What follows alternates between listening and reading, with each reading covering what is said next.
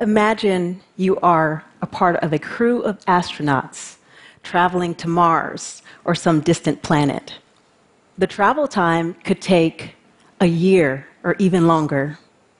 The space on board and the resources would be limited. So you and the crew would have to figure out how to produce food with minimal inputs.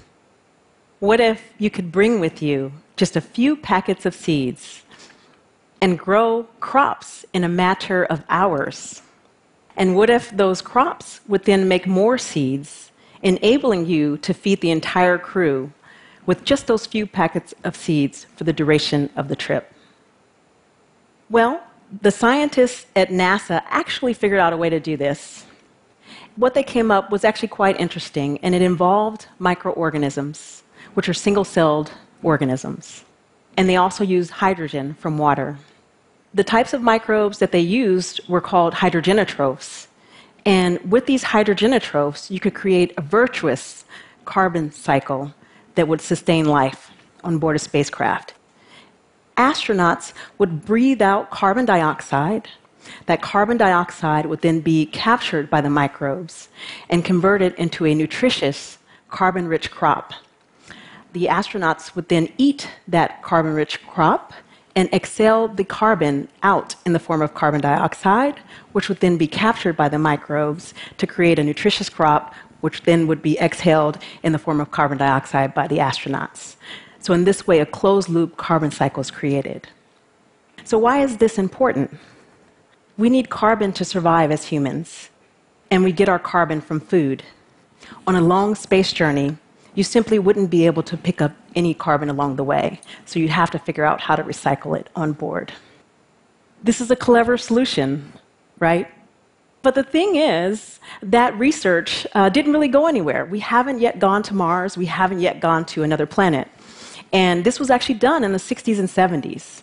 So, a colleague of mine, Dr. John Reed, and I, we were interested actually in carbon recycling here on Earth. We wanted to come up with technical solutions to address climate change. And we discovered this research by reading some papers published in the 60s, 1967, uh, and later um, articles about this work. And we thought it was a really good idea. And so we said, well, Earth is actually like a spaceship. We have limited space and limited resources. And on Earth, we really do need to figure out how to recycle our carbon better. So we had the idea can we take some of these NASA type ideas and apply them to our carbon problem here on Earth? Could we cultivate these NASA type microbes in order to make valuable products here on Earth? And we started a company to do it. And in that company, we actually discovered that these hydrogenotrophs, which I will actually call nature's supercharged carbon recyclers, we found that they are a powerful class of microbes that had been largely overlooked and understudied, and that they could make some really valuable products. And so we began cultivating these products, these, these microbes in our lab. We found that we can make essential amino acids from carbon dioxide using these microbes. And we even made a protein rich meal that has an amino acid profile that's similar to what you might find in some animal proteins. And we began cultivating them even further, and we found that we could make oil. And oils are used to manufacture many products. We made an oil that was similar to a citrus oil, which can be used for flavoring and for fragrances, but it also can be used as a biodegradable cleaner or even as a jet fuel. And we made an oil that's similar to palm oil. And palm oil is used to manufacture a wide range of consumer and industrial goods. So we began working with manufacturers to scale up this technology, and we're currently working with them to bring some of these products to market. We believe that this type of technology can indeed help us profitably recycle carbon dioxide into valuable products something that's beneficial for the planet, but also beneficial for business. But that's what we're doing today. But tomorrow, this type of technology and these, using these types of microbes actually could help us do something even greater if we take it to the next level. So we believe that this type of technology can actually help us address an issue with agriculture. And allow us to create a type of agriculture that's sustainable, that will allow us to scale to meet the demands of tomorrow. And why might we need a sustainable agriculture? Well, actually, it is estimated that the population will reach about 10 billion by 2050. And we're projecting that we will need to increase food production by 70%. In addition, we'll need many more resources and raw materials to make consumer goods and industrial goods. So, how will we scale to meet that demand? Well, modern agriculture simply cannot sustainably scale to meet that demand.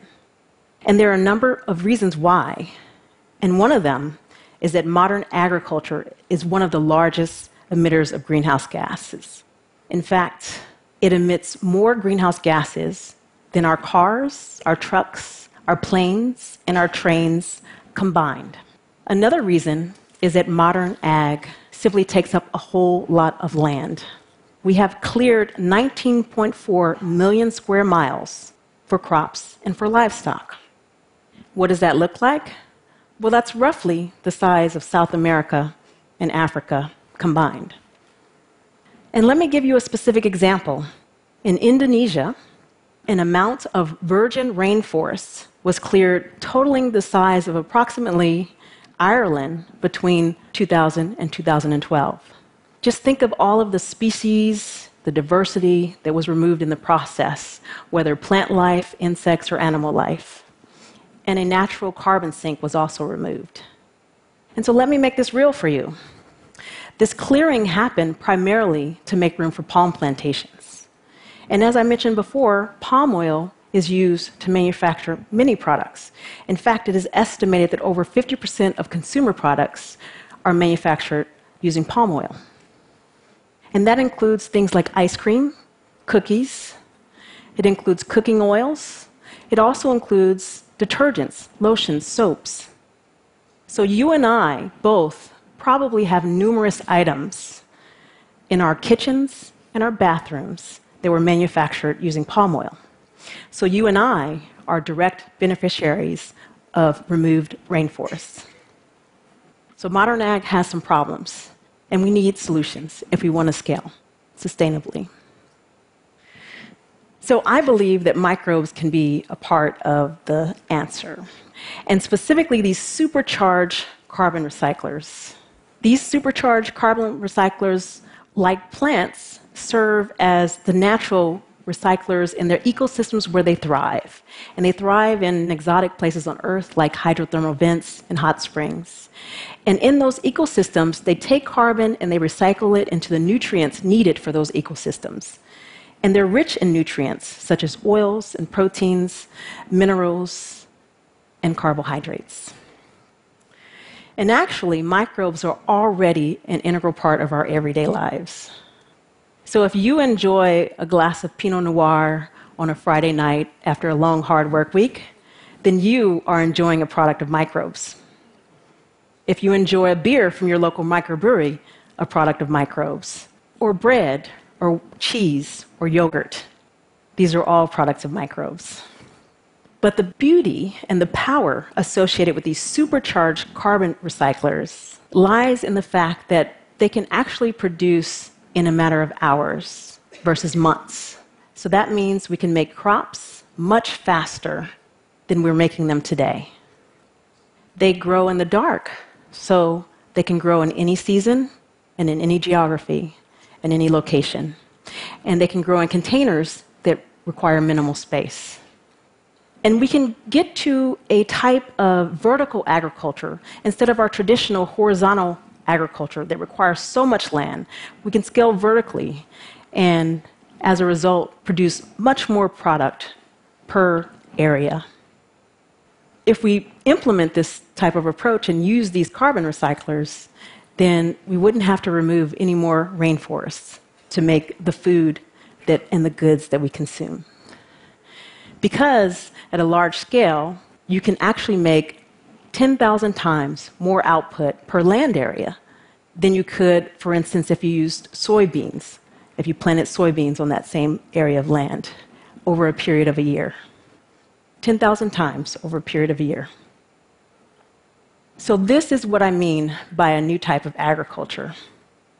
And this is what I mean by developing a system that allows us to sustainably scale to meet the demands of 10 billion. And what would be the products of this new type of agriculture? Well, we've already made a protein meal. So you can imagine uh, something similar to a soybean meal, or even cornmeal or wheat flour. We've already made oils. So you can imagine something similar to coconut oil, or olive oil, or soybean oil. So this type of crop can actually produce the nutrients that would give us pasta and bread, cakes, nutritional items of many sorts. And furthermore, since oil is actually used to manufacture multiple other goods, industrial products and consumer products, you can imagine being able to make detergents, soaps, lotions, etc., using these types of crops. So, not only are we running out of space, but if we continue to operate under the status quo with modern agriculture, we run the risk of robbing our progeny of a beautiful planet. But it doesn't have to be this way. We can imagine a future of abundance. Let us create systems that keep planet Earth, our spaceship, not only from not crashing, but let us also develop systems and ways of living that will be beneficial to the lives of ourselves and the 10 billion that will be on this planet by 2050. Thank you very much.